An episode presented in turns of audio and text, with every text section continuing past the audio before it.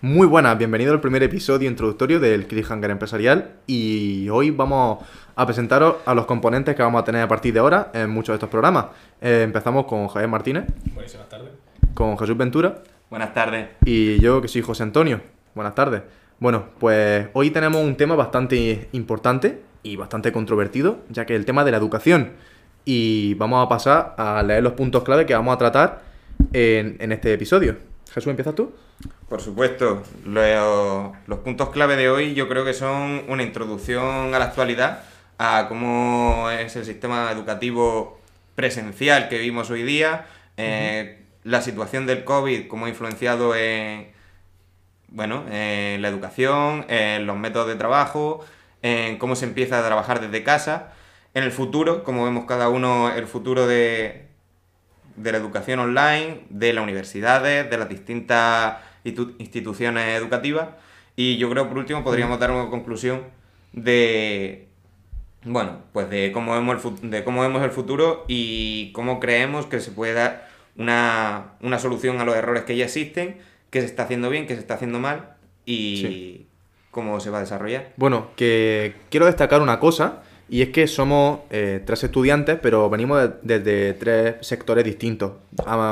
los tres estudiamos el aspecto económico y empresarial, pero eh, eh, procedemos a estudiar diferentes áreas. Por ejemplo, Javi, ¿tú qué estudias? Yo soy estudiante de cuarto año de economía. ¿Y tú, Jesús? Yo estoy estudiando, estoy en mi último año ya de un grado superior en comercio internacional. Y yo estoy estudiando marketing e investigación de mercado. Entonces, hemos pensado que podemos aportar un gran valor a la comunidad del podcast y podemos ofrecer una perspectiva que quizá no se haya visto hasta ahora. Bueno, abordando nuestros puntos, vamos a comenzar hablando un poco de cómo ha ido evolucionando, si os parece, la educación, cómo la han vivido nuestros padres, también los padres de los que nos están escuchando, nuestros abuelos.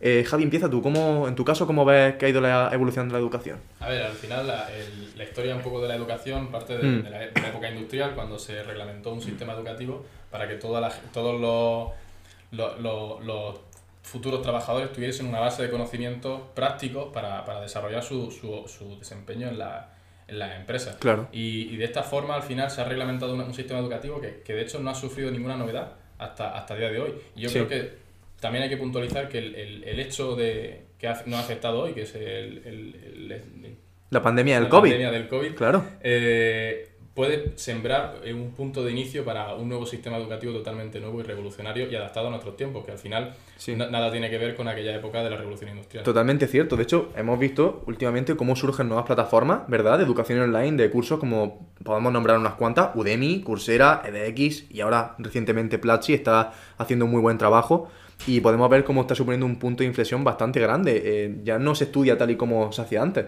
Eh, por ejemplo, Jesús, tú en tu en tu estudio, tú sigues haciéndolo a papel y boli, ¿verdad? Yo estoy de acuerdo con los dos completamente porque al final mm, el sistema educativo ha sido siempre de manera, de manera presencial, a papel y boli, los, eh, el mismo método de trabajo, a través de unos libros hmm. que han cambiado en una o dos ediciones cierto error ortográfico y poco más. Y sobre, y sobre todo en lo que ha dicho Javi de que de que estoy de acuerdo de que en la situación del COVID ha marcado un antes y un después. Claro, ha sido un punto de inflexión en nuestra sociedad. Esto es un precedente al final, porque no, no, solo en la educación, sino también en el, en el teletrabajo, en las distintas empresas. Mm. Yo creo que al final mm, el, trabajo, el trabajo online se va a potenciar muchísimo. Y ya no solo eso, sino el estudio autodidacta.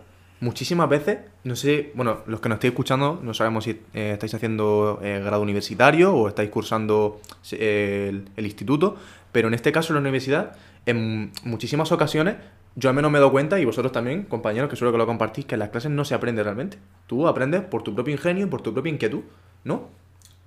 No, por supuesto. Al final, eh, como, bien decía, eh, partimos de unos profesores que, se han educado y se han formado en un sistema totalmente antiguo y, que hmm. a, día de hoy está anticuado con, con, el nuevo mercado laboral y, con, y también con, con las nuevas técnicas de, de educación. Y por lo tanto, eh, esto afecta de forma que, no, eh, no penetra esa, educación sobre, sobre los estudiantes y, evita que, fomentar el, el, interés. Por lo tanto, al final, hoy día en la universidad, por ejemplo, que es nuestro caso, pues bueno, este, este, este, acto es un reflejo de ello.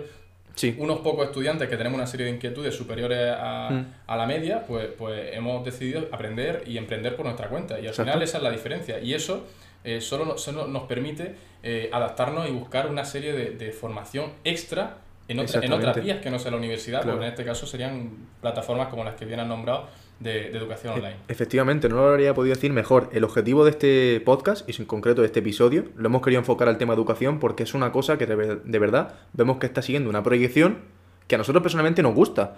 Pero estamos viendo, por ejemplo, en las universidades, aquí tenemos el reflejo de nuestro amigo Jesús, que tomó una decisión bastante inteligente porque decidió elegir el camino que más le gustaba. Vio que aquello no le aportaba nada. Y ahora Jesús, si quieres hablar un poco de cómo lo decidiste y cómo fue lo, cómo, cómo lo pensaste. Bueno, yo la verdad que empecé haciendo finanzas y contabilidad.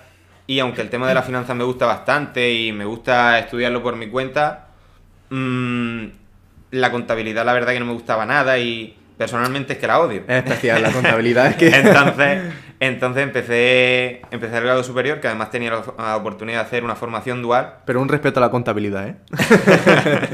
tenía la oportunidad de hacer la formación dual y, y por expediente, nivel de inglés, etcétera, pues tuve la, la oportunidad de empezar en, en Cosentino, ¿no?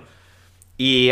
Cosentino, explícanos esa empresa. Eh... Eh, bueno, una empresa, yo creo que un referente a, a nivel, a nivel nacional e, internacional. Y provincial también, ¿eh? claro, sobre todo provincial, ¿no? Aquí en Almería es una empresa fortísima. Ah, por la cantidad de, empleos que, es capaz de producir. claro, que genera. Claro, la cantidad de empleo que genera, la visibilidad que le da a toda la comarca, ¿no? A todos esos pueblos que al y la actividad que genera, claro. Un poco deslocalizados. Claro. En fin, eh, ese, esa es mi experiencia personal. Sí. Volviendo un poco al punto de la educación, mmm, estoy de, eh, estoy de acuerdo en que al final eh, eh, el, autoaprendizaje es la única posibilidad de, seguir progresando y crecer a nivel personal, ¿no? Bueno, ahí yo creo que tengo una cierta discrepancia. No creo que sea la única, pero creo que es un refuerzo muy positivo. Que tú tengas la inquietud y el valor y el coraje de decir, voy a aprender esto porque no me lo están enseñando, porque yo quiero realmente avanzar y crecer como profesional. Dar dar un paso más. Claro. A fin de cuentas, tenemos el caso ahora mismo, estamos, eh, bueno, yo empecé hace unas semanas a aprender Python y aquí, pues mi compañero Javi está muy interesado porque a él le gusta muchísimo todo el tema de la finanzas, que ahora os va a contar, relacionado con el tema de la educación. Y yo, en mi caso, es un sector que también me gusta y veo que con Python puedo hacer muchísimas cosas muy interesantes. Entonces, por ejemplo, Javi, cuéntanos desde tu perspectiva de economía financiera y tal, cuéntanos tú cómo ves la educación. Eh, sí, que es, es, cierto que, comentando también un poco, enlazándolo con lo que ha comentado Jesús, hmm. eh, destacar la disrupción que actualmente hay entre lo que demanda la empresa y lo que ofrece la universidad. El mismatch, exacto. Al final, antes estaba todo muy relacionado. El que salía en la universidad estaba especializado en las funciones que lleva una empresa, pero actualmente eso no es hmm. así. Y eso es lo que nos implica. El, el, autoformarse te permite adaptarte mejor y aumentar tu valor humano para que es lo que realmente están demandando muchas de las empresas. Un valor añadido al final. Claro. Pero no está tan, reconocido. Ahí es donde vienen las plataformas online que ahora hablaremos más adelante. Prosigue Javi, muy interesante. Y, bueno, y en mi caso personal, que soy estudiante de economía, me encanta el estudio de, la economía y de la sociología, pero aparte también me, soy un apasionado de la finanzas y de la inversión. Es un máquina, ¿eh? Y... Yo me fiaría de él. y al final, eh, por ejemplo, en nuestro caso de la Universidad de Almería, que no se encuentra en un punto neurálgico financiero, sí que eh, eh, encontramos la necesidad de, buscar una implicación mayor del sector financiero. Claro, porque encontrasteis que aquí verdaderamente la actividad es que pasa muchísimo en estas zonas tan pequeñas, en las provincias de... La, universidad regional es, una de sus... Claro, claro, esto no es, una, no es Madrid, no es Barcelona, ¿sabes? Entonces, la iniciativa que tuvo Javi es muy buena y realmente admirable, que ahora nos la va a contar. Bueno, para no salirnos mucho de la línea, simplemente eh, el fomentar, el crear un club de inversión para unificar a, a chicos estudiantes que tenían las mismas inquietudes que yo para autoformarnos y, retroalimentarnos de los conocimientos que teníamos entre todos para seguir progresando. Y al final es un ejemplo de que se puede hacer tanto de forma grupal como, como de forma eh, individual en base a estos cursos. Mm. Y por ejemplo, Jesús, que... Yo quería, eh, quería hacer, eh, hacer un inciso en lo que ha dicho Javi, ¿no? De lo último, de la creación de ese club, cómo dio la posibilidad a todos esos estudiantes de ir un paso más allá, pero siempre auto exigiéndose, ¿no? Es decir, siendo capaz de, de buscar, de investigar, de ser capaces de... De indagar por de, lo mismo. de indagar por Claro. lo mismo, de tener, de tener una serie de inquietudes que igual un estudiante en- dentro de la media, por así decirlo, Exacto. pues no se complica la vida, no busca ir más allá, es decir, cada uno tiene su aspiración en la vida, ¿no? Pero Claro. la- eh, igual la aspiración media, yo creo, es la de ser un, un gestor, un administrativo. Bueno, ya no solo ese tipo de aspiraciones, sino a lo mejor descubre un nuevo sector que no sabías que te gustaba. Yo, por ejemplo, Claro. mi experiencia personal, yo empecé la universidad eh, en el grado de Derecho. Pero ¿qué es lo que pasó? Que no me gustó absolutamente nada. Solo aprobé una. No quise, no quise realmente dedicarle más tiempo de mi vida porque yo te... Sí, sí.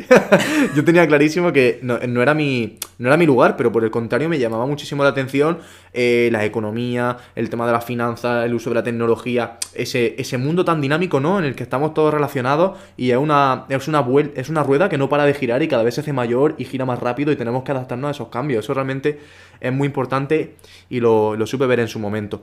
Eh, bueno, siguiendo con, con lo que estábamos viendo, tenemos que hablar de una cosa muy importante. ¿Cómo afecta la tecnología a la educación realmente? El uso de inteligencia artificial, realidad virtual. Yo hace seis meses yo no me esperaba para nada dar clases online. Yo en mi vida había probado las clases online, pero la, la versatilidad de horario que te da, la comodidad que te da, es increíble. ¿Vosotros qué opináis de la, de la tecnología en general, de realidad virtual, inteligencia artificial? Vamos a divagar un poco en este sector. Sí, yo pienso que, que realmente eh, no se le ha sacado el provecho que se le podría haber sacado porque ha, ha venido todo de golpe un poco fomentado por, por el asunto del COVID, pero Sí. sí, que a mí personalmente me resulta súper práctico porque eh, mi- yo, por ejemplo, he, estado, he comenzado el curso desde Francia. eh, me ha permitido la flexibilidad de poder Claro. estudiar y formarme en sitios totalmente dispares, ya que hoy día pues, hay internet prácticamente en cada rincón del planeta. Sí. Y, y ya no solo eso, sino el poder compaginarlo, por ejemplo, con un trabajo, con una formación eh, de, de práctica, ya que, ya que te permite, si no puedes asistir a clase, seguirla eh, a modo offline después en tu tiempo libre. Y que no pierdes tiempo desplazándote. Claro. Y no te, puedes, no te tienes por qué exponer al riesgo del coronavirus, que es una cosa... Pero, por ejemplo, Jesús, en tu caso es distinto, ¿verdad? Yo, pers- yo personalmente, la experiencia que tuve durante el confinamiento este año mm, no fue especialmente positiva. No por nada, sino porque creo que a pesar de. A pesar de que la formación online es el futuro, no me cabe la mayor duda de que. Y el presente. Sí, pero. mm, yo Sí, creo que a largo plazo, eh, ¿no? a largo plazo Sí. va, está- va a estar mucho más presente en muchísimas carreras que yo creo que ni siquiera va a hacer falta ir de manera presencial. Pero en mi caso, por ejemplo, sí que es verdad que yo creo que no se gestionó, no se administró mm, como adecuadamente. Eso ¿no? es verdad, sí. Fue todo muy precipitado, se, mm, cada profesor elegía una plataforma distinta, no se, no se ponían de acuerdo en cuanto a gestión del trabajo, de... Claro, hubo una confusión generalizada, ¿verdad? Claro. Sí. Y luego, a mí, por ejemplo, yo no sé en las universidades, ¿no? Pero a mí, por ejemplo, la materia no nos la, no nos la explicaban verdaderamente. Es decir, a nosotros nos mandaban los, los apuntes, las diapositivas, y teníamos Sí. que estudiar que verdaderamente en la universidad, la- mm, yo diría que más del 50% de los profesores leen las diapositivas, ¿no? Pero al final, una, una, una explicación Claro. en, en muchos puntos nunca viene mal para no perder el hilo y para poder estar y para poder centrarte más en lo que en lo que estás dando Los puntos importantes. en los puntos importantes y sí se, hacía- se- sí es verdad que se hacían tutorías pero sobre por lo menos en mi caso siempre de manera conjunta donde había donde no había un orden claro es decir Claro. muchas veces nos Muy improvisado, ¿verdad? muy improvisado nos Sí. encontramos muchas veces hablando todos de todos a la vez Sí. unos no, se- no nos poníamos de acuerdo, al otro le fallaba la conexión, al otro le Pero fallaba ¿sabes el cómo micro. creo que se puede solucionar eso? Mira, yo aquí ahora firmo, firmo que de aquí a cinco años la realidad virtual va a ser un hecho en la educación. y lo digo, tota- seguro, lo digo totalmente en serio. Porque todos los problemas, todas las carencias que estamos teniendo nosotros como estudiantes, ya os decimos a, nuestro, eh, a nuestra audiencia, que de verdad somos estudiantes, comprendemos perfectamente los problemas y las carencias que podéis tener, incluso en vuestros trabajos, ya que algunos de nosotros estamos trabajando a tiempo parcial. Pero centrándonos en el tema de la educación y curso, creemos, yo firmemente lo creo, que de aquí no muchos años la realidad virtual va a suponer un antes y un después de verdad. Yo creo que va a ser como la segunda globalización dentro de la educación, va a ser la segunda revolución. El hecho de que tú puedes estar en una clase simulada, ya que muchos de nosotros, a menos en mi caso, en mi clase, muchísimas personas se quejan de que no le falta esa esencia, de tener al profesor delante, le falta esa materialidad, no se materializan las clases. Entonces yo creo que eso puede suponer de verdad eh, un cambio de paradigma de la, de la, de la enseñanza online. ¿Y Yo vosotros cómo lo veis? Yo creo que esto, eh, esto del COVID, aunque a nivel sanitario y hu- humanitario ha sido un, un golpe duro, yo creo que lo que viene a ser el teletrabajo, la formación online y el sector tecnológico en general Sí, sí, sí. Mm, le ha dado un empujón de 10 e incluso 15 años. Javi, financieramente, ¿cómo lo ves? Mucho más rentable, ¿no? Hombre, financieramente, por supuesto. Es es que es nuestro referente, Javi. Cualquier cosa de consultoría de finanzas, por favor, contactad con Javi. Principalmente, principalmente en nuestro bolsillo, tanto los que nos desplazábamos, los que se desplazaban en autobús como los que nos desplazábamos en coche. Piensa, imagínate solo el impacto ecológico de, de no tener que moverse Cierto. A, a ir al, a ir al trabajo. Sí, sí, sí. Al final, eso, esos son beneficios de, eh, o sea, sí, externalidades positivas que tiene todo esto. Exacto. Luego, aparte, el tema de trabajar desde casa, hay ciertos ciertos estudios que están diciendo que, bueno, que produce un poco de ansiedad. Pero bueno, yo pienso que, que Tú piensas realmente como que se va a poder eh, adaptar, se va a poder flexibilizar los horarios, ¿no, Javi? Y Sí. que realmente financieramente pues la situación para los empleados no va a ser tan costosa, ¿no? Y también que las empresas pueden ayudar a, a sostener ciertos gastos del hogar. Al estar en casa más tiempo, una cosa es evidente, se va a gastar más agua, se va a gastar más luz. Al final es organizarse también, claro, ¿no? es organizarse, hacer presupuestos y hablar con las empresas y ver, y ver qué, tal, qué tal funciona la cosa. Entonces, el- la situación del COVID realmente ha puesto en jaque la inteligencia humana, nuestra adaptabilidad al entorno. Porque algunas personas hemos sabido adaptarnos, pero en el caso de mis profesores me ha sorprendido bastante que gente en ciertas materias de ciencias o en ciertas materias más tecnológicas no sabían grabar una clase o no sabían realmente qué hacer. Y la verdad que me ha supuesto un... Ha sido una situación bastante, bastante embarazosa porque se supone que son profesionales y que nos están enseñando a nosotros para trabajar el día de mañana. Pero ellos mismos no sabían realmente cómo adaptarse a esto. Y nosotros nos hemos adaptado mejor. Entonces, estamos... Nos están enseñando realmente profesionales. No dudo su... Evidentemente su, su profesionalidad, pero a lo mejor aquí han pecado bastante de conformismo o de comodidad. Quizá a algunos le ha venido de sopetón.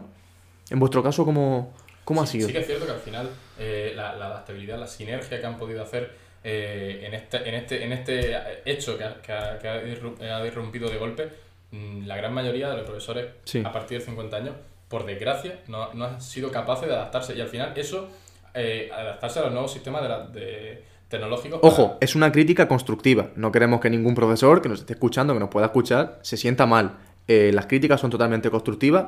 Eh, pensamos que la sociedad tiene que ir a mejor y somos un grupo de chavales concienciados en siempre la mejora y el progreso. Continúa, Javi. Den- Dentro de lo que acaba de, del disclaimer que acaba de hacer mi compañero, eh, sí, sí que, sí que, por- em, desde mi opinión personal, todo esto ha levantado eh, eh, ciertas costras que no se habían tocado antes, y era el tema de la falta de, de- de adaptabilidad a la tecnología de los profesores.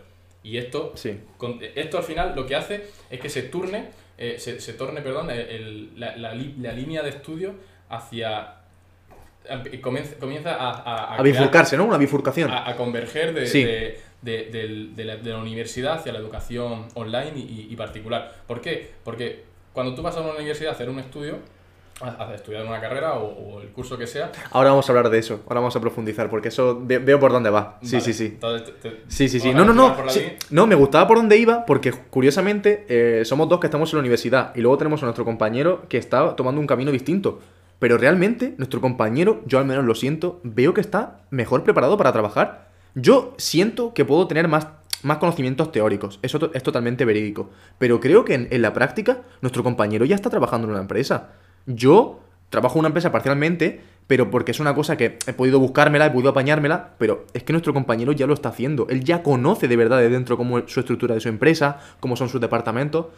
En tu caso, Javi, tú controlas tu, aso- tu asociación, pero tanto tú como yo no sabemos cómo es trabajar dentro de una empresa y lo que implica, ¿verdad? Claro, ese es uno de los problemas. Que, por ejemplo, eh, uno de los errores comunes que tenemos es que eh, hemos mal visto los lo, los FP, cuando, por ejemplo, en el caso de Alemania, Sí. eh, el número de, de- de universitarios en muchos casos es más bajo que Sí, en sí, España. sí, sí, sí. Pero hay más formación en FP que les preparan mejor para trabajar. Y eso al final eh, destaca eh, el principal problema que tenemos en España, la sobreformación. Y- Exactamente. eso por, por un- lado. Y al Sí. final, a- a- eh, pod- podríamos añadir incluso de que la, que la educación eh, formativa en FP se ha adaptado mejor a, a la realidad empresarial. Te, te cedo la palabra a Jesús porque creo que era el que mejor puede añadir. Sí, sí, sí, totalmente. Claro, Venga. eh, yo personalmente yo estoy haciendo un gran comercio internacional, como he dicho antes, que al final es bastante teórico, ¿no? Necesitas también bastantes conceptos teóricos, pero la, formación, pero la formación en sí te prepara mejor a la, hora, a la hora de trabajar en una empresa. Hombre, te ha permitido poder empezar a trabajar en una empresa re- eh, Claro, referente del mercado español exacto. al mismo tiempo que estudias. Que es Claro. una cosa que en muchos casos es incompatible con la universidad. Totalmente incompatible. Claro, Y sobre- tú la estás consiguiendo. Sí, hombre, también es verdad que te exige, te exige echarle un poco más de tiempo a los estudios, pero yo creo que se la cuenta. Además, Sí. hay que tener en cuenta que la verdadera diferencia es la es la aplicación, es decir, la cantidad de herramientas que ellos te dan en cuanto a aplicaciones que tú en la- ¿Tecnológica? claro, en cuanto a aplicaciones que tú en la universidad no vas no vas a ver, no vas a utilizar, no va- ni te las van a mencionar en la mayoría de los casos. Como puede ser el Ah, Hago, hago un pequeño matiz. Nosotros vimos eh, introducción a la contabilidad sobre un papel. Sí, sí, sí, sí, sí. Jesús la ve sobre, sobre la, sobre la base de datos de, de SAP. Efectivamente, ahí va a ir yo. Bueno, ¿no? y el Excel tú ya lo utilizas como yo el Paint, ¿no? Claro, claro, al final Excel, eh, el Contaplus, eh, Factusol, son SAP. aplicaciones que SAP, yo el SAP por ejemplo, a nivel internacional se utiliza muchísimo, ¿no? Es decir, yo, yo estoy seguro de que cualquiera que termine un grado, un posgrado, un cursillo de SAP, un máster en SAP, eso te va a abrir muchísimas puertas a largo plazo. Claro, pero en contraparte, Jesús, claro, la universidad luego te brinda la oportunidad de hacer un máster, de hacer un doctorado. Si te gusta el tema de investigación, puedes participar. Entonces, a fin de cuentas, Efectivamente. te, te aporta una teoría fundamental, te aporta extra. Ahí sí que es verdad que yo creo que después de las FP debería haber o- algún otro tipo de formación Para que te un máster, diese ¿no? la claro algo parecido Sí. no que te diese la opción de profundizar en un tema Sí. de manera más de manera también práctica no Eh, en la línea de la FP Claro, pero, que te añadiendo teoría, añadiendo, ¿verdad? Fundamentos. pero Sí, más focalizado. Sí, es decir en algo más concreto no a nivel tan general. Sí, me explico sí, totalmente. Y luego, además, eh, en cuanto a la FP, decir que, que sí que es verdad que está eh, no está valorada, ¿no? Por ejemplo, en la actualidad, yo me eh, también me he movido en, en el sector de pues de, de los pequeños de los pequeños servicios domésticos, ¿no? Sí. Y sí que es verdad que, por ejemplo, la fontanería mm, es que no hay fontaneros ahora mismo. Tú ya- es que Qué curioso, no, no está- conocía ese dato. pues es que eh, en el barrio que estés, en el pueblo que estés, es una profes- eh, son profesiones que se están perdiendo. Y que la gente las infravalora, pero un, fon- un- un fontanero, Hmm. aparte de que si tú tienes tus propias inquietudes, puedes, puedes crecer a nivel, a nivel empresarial, Sí, pero es que simplemente como autónomo puedes vivir de una manera bastante digna con una FP a la que cada vez menos gente accede. Creo que se suele tender cuanta, se suele tender a la, titulitis, ¿no? Al tengo más títulos que tú, eh, tengo he sacado matrícula de honor y tú un 5. Se tiende mucho al, al elitismo, al- a, ser un snob, ¿no? Se tiende muchísimo a querer fardar de algo que te ha costado mucho y como te ha costado tanto, el resto de personas eh, eh, te lo tienen que valorar como tal, ¿no? Tienes que desprestigiar al resto para hacerte sentir tú verdaderamente bien. Eh, en nuestro caso nunca ha sucedido. Yo en mi vida he denigrado a nadie, ni en mi vida he humillado a nadie ni nada. La verdad es que en este, en este sentido somos muy sanos. Pero sí que es verdad que Jesús dice eso. yo creo que en cierto momento no ha estado valorada. Pero yo a día de hoy, al, al menos en el mundo de la programación, de sistemas informáticos y tal, no necesitas una carrera, ¿eh? Con tu formación profesional de programador web o lo que sea, tú ya eres una persona totalmente válida. Y no necesitas sacarte in- ingeniería informática, ni ingeniería de software, ni nada. Eh, vale, este punto está bastante bien abordado. Eh, vamos a hablar un poco de las comunidades online, ya no solo de las plataformas de cursos, como puede ser Coursera, EDX, eh, Empre- empresas incluso. ¿no? Exacto, podemos hablar un poco de las comunidades, ¿no? Stack Overflow, Kaggle, eh, etc. ¿Cómo- ¿Qué pensáis que contribuye esto? ¿Creéis que supone un antes y un después de las academias? ¿Creéis que beneficia realmente a los estudiantes? ¿Qué pensáis que hacen estas comunidades? Hombre, una comunidad que te ofrece la respuesta a tu duda por, eh, de manos de expertos y profesionales que se dedican al sector 24 horas y gratuita, Sí. eh, no me lo digas dos veces. Ojalá nos hubiese pasado los exámenes, ¿no? Yo, yo personalmente, además, mm, no conocía este, este tipo de comunidades. Me, eh, me he enterado hoy preparando el programa.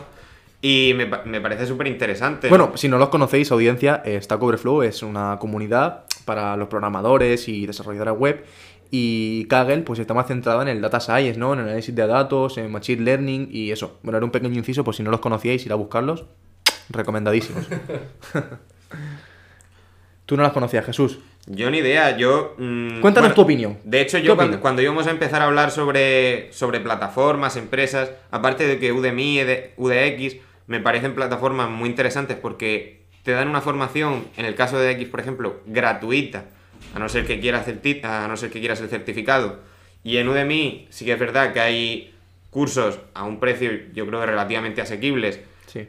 y no solo asequibles, sino, tam- sino también que al final eh, están bien valorados.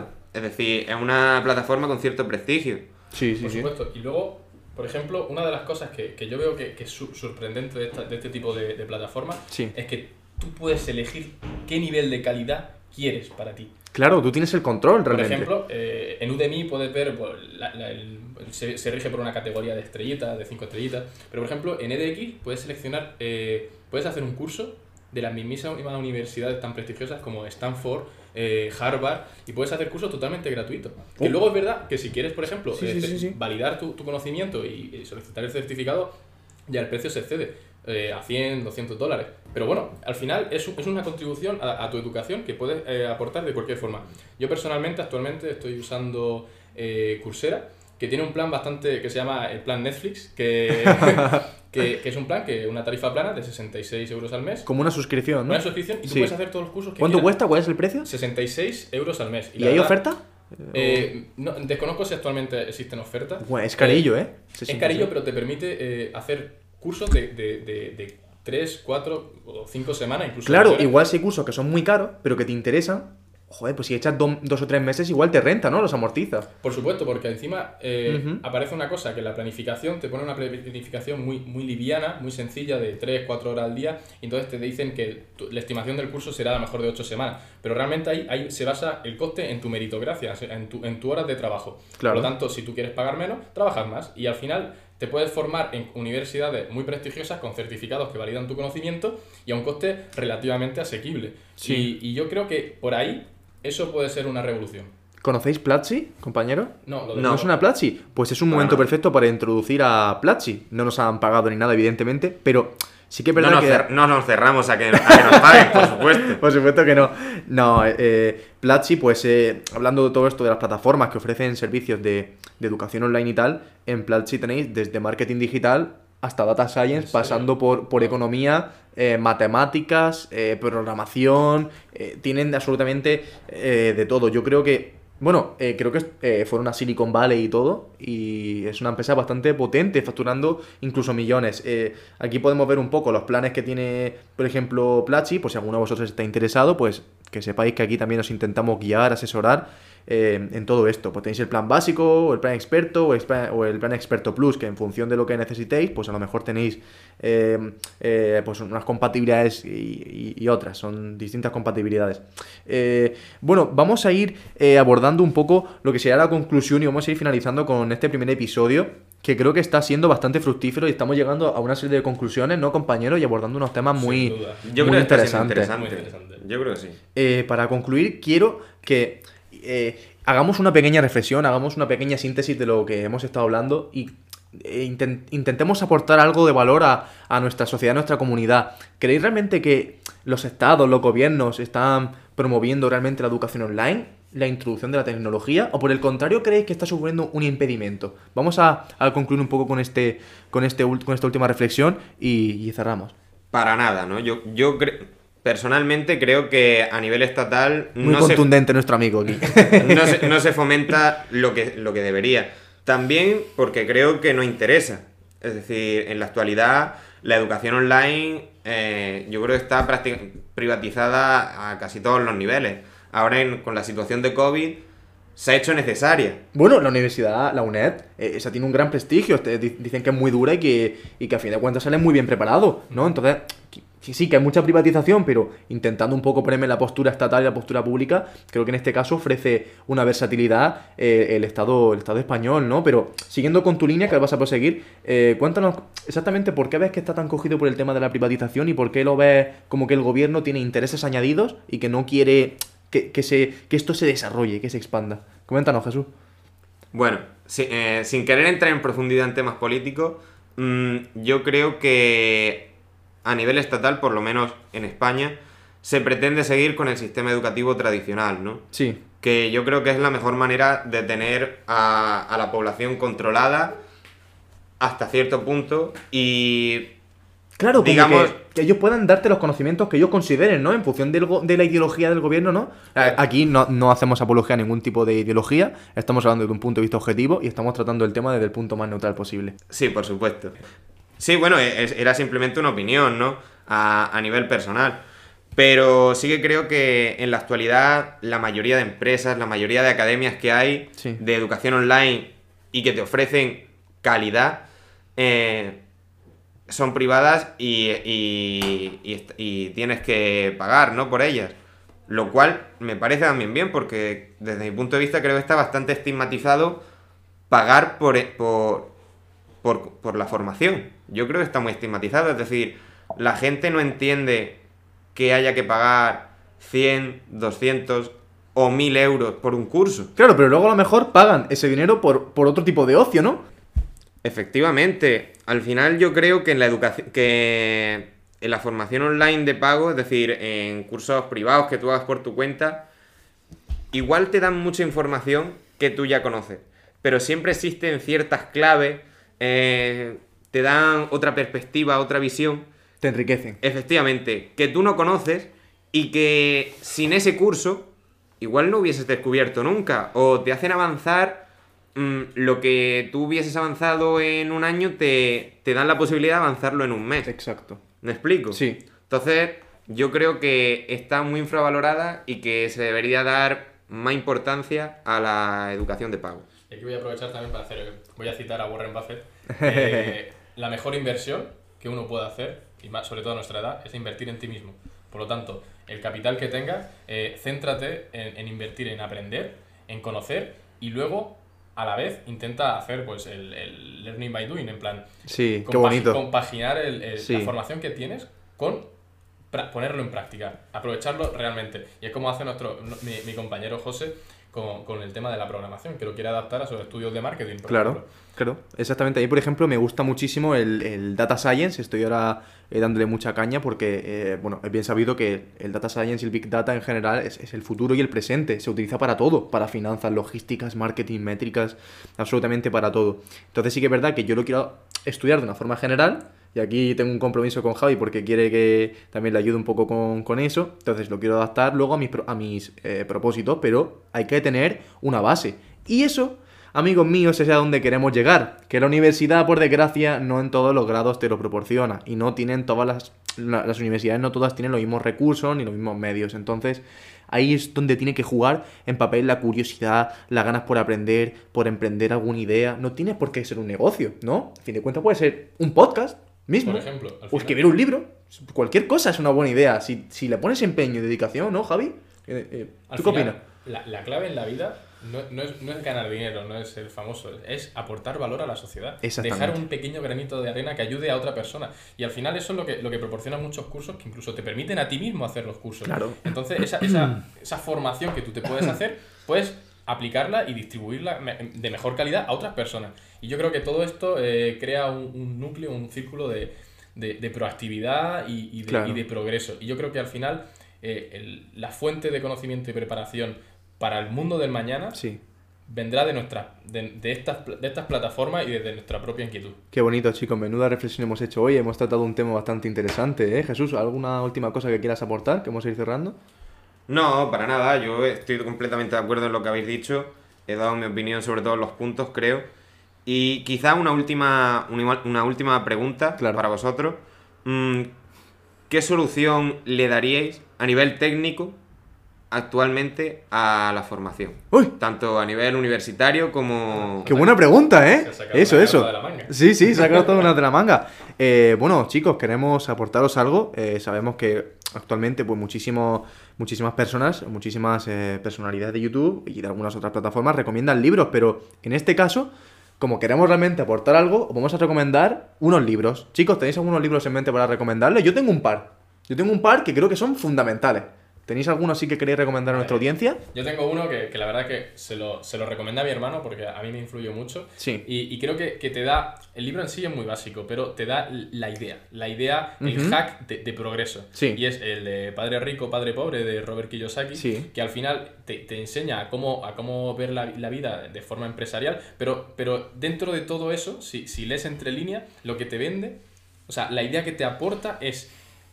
Saca eh, eh, la, la forma de aprender para mejorar Claro, tu método, ¿no? tu método. Sí, exactamente. ¿Tú, Jesús, tienes algún libro que...? Yo iba a decir el de Padre Rico, Padre Pobre porque Bueno, a, tienes el cuadrante a mí de me dinero. muchísimo. Pero sí, pero sí que es verdad que a nivel de emprendimiento, por ejemplo, que a mí me encanta, yo recomendaría el método Lean Startup. Ah, muy buen método. A mí me, me amplió la visión de... Hablaremos cómo- un día de eso. De cómo empezar un negocio, Sí. de cómo hacer que prospere, Sí, en fin. Eh, para mí es un referente. de verdad, eh, no es por sonar cliché ni por sonar recurrente, pero es que Kiyosaki tiene, eh, a, mi, a mi parecer, los dos mejores libros introductorios de, de libertad financiera y de, y de progreso autodidacta, ¿no? Total, Totalmente. Yo en mi caso no, no iba a recomendar Padre Rico, Padre Pobre, pero en mi caso El cuadrante del flujo del dinero me parece el mejor libro de Kiyosaki. Y un libro que me parece que está muy infravalorado, pero es una... De verdad, es, es perfecto, es MBA Personal de Josh Kaufman. Es un libro que creo, mis compañeros creo que no se lo han leído, pero eh, se, lo, se lo dejé y a ver cuándo se lo acaban de una vez. que es un libro muy bueno que te enseña, ¿no? Que, bueno, estamos acostumbrados a que hay que hacer un MBA, hay que tener unos estudios, eso es fundamental, ¿no? Hay que estudiar y tal, pero quizá eh, ciertos estudios o ciertos títulos estén como muy negociados, sea, muy... Si no tienes esto, no puedes hacer tal cosa, ¿no? Y eso no, no siempre hay un blanco-negro, hay una gama de colores muy amplia, hay un amarillo, rosa. Entonces sí que es verdad que creo que ese libro va a aportar muchísima riqueza intelectual y personal y, y totalmente recomendado. MBA Personal de Josh Kaufman, El cuadrante del flujo del dinero de Kiyosaki, Padre Rico, Padre Pobre de Kiyosaki y creo que con esos tres libros podéis tener... eh, una muy buena introducción a, a este maravilloso mundo de la educación autodidacta. Pues ha sido un verdadero placer. eh, ¿Queréis despediros de nuestra audiencia? El placer ha sido mutuo. Yo, yo la verdad que he disfrutado muchísimo haciendo esta, este pequeño podcast. Estaban nerviosos mis compañeros. Yo tengo algo más de soltura, pero mis compañeros estaban nerviosos, pero lo han hecho muy bien, la verdad. Yo creo que ha sido interesante. Yo creo que hemos tratado temas...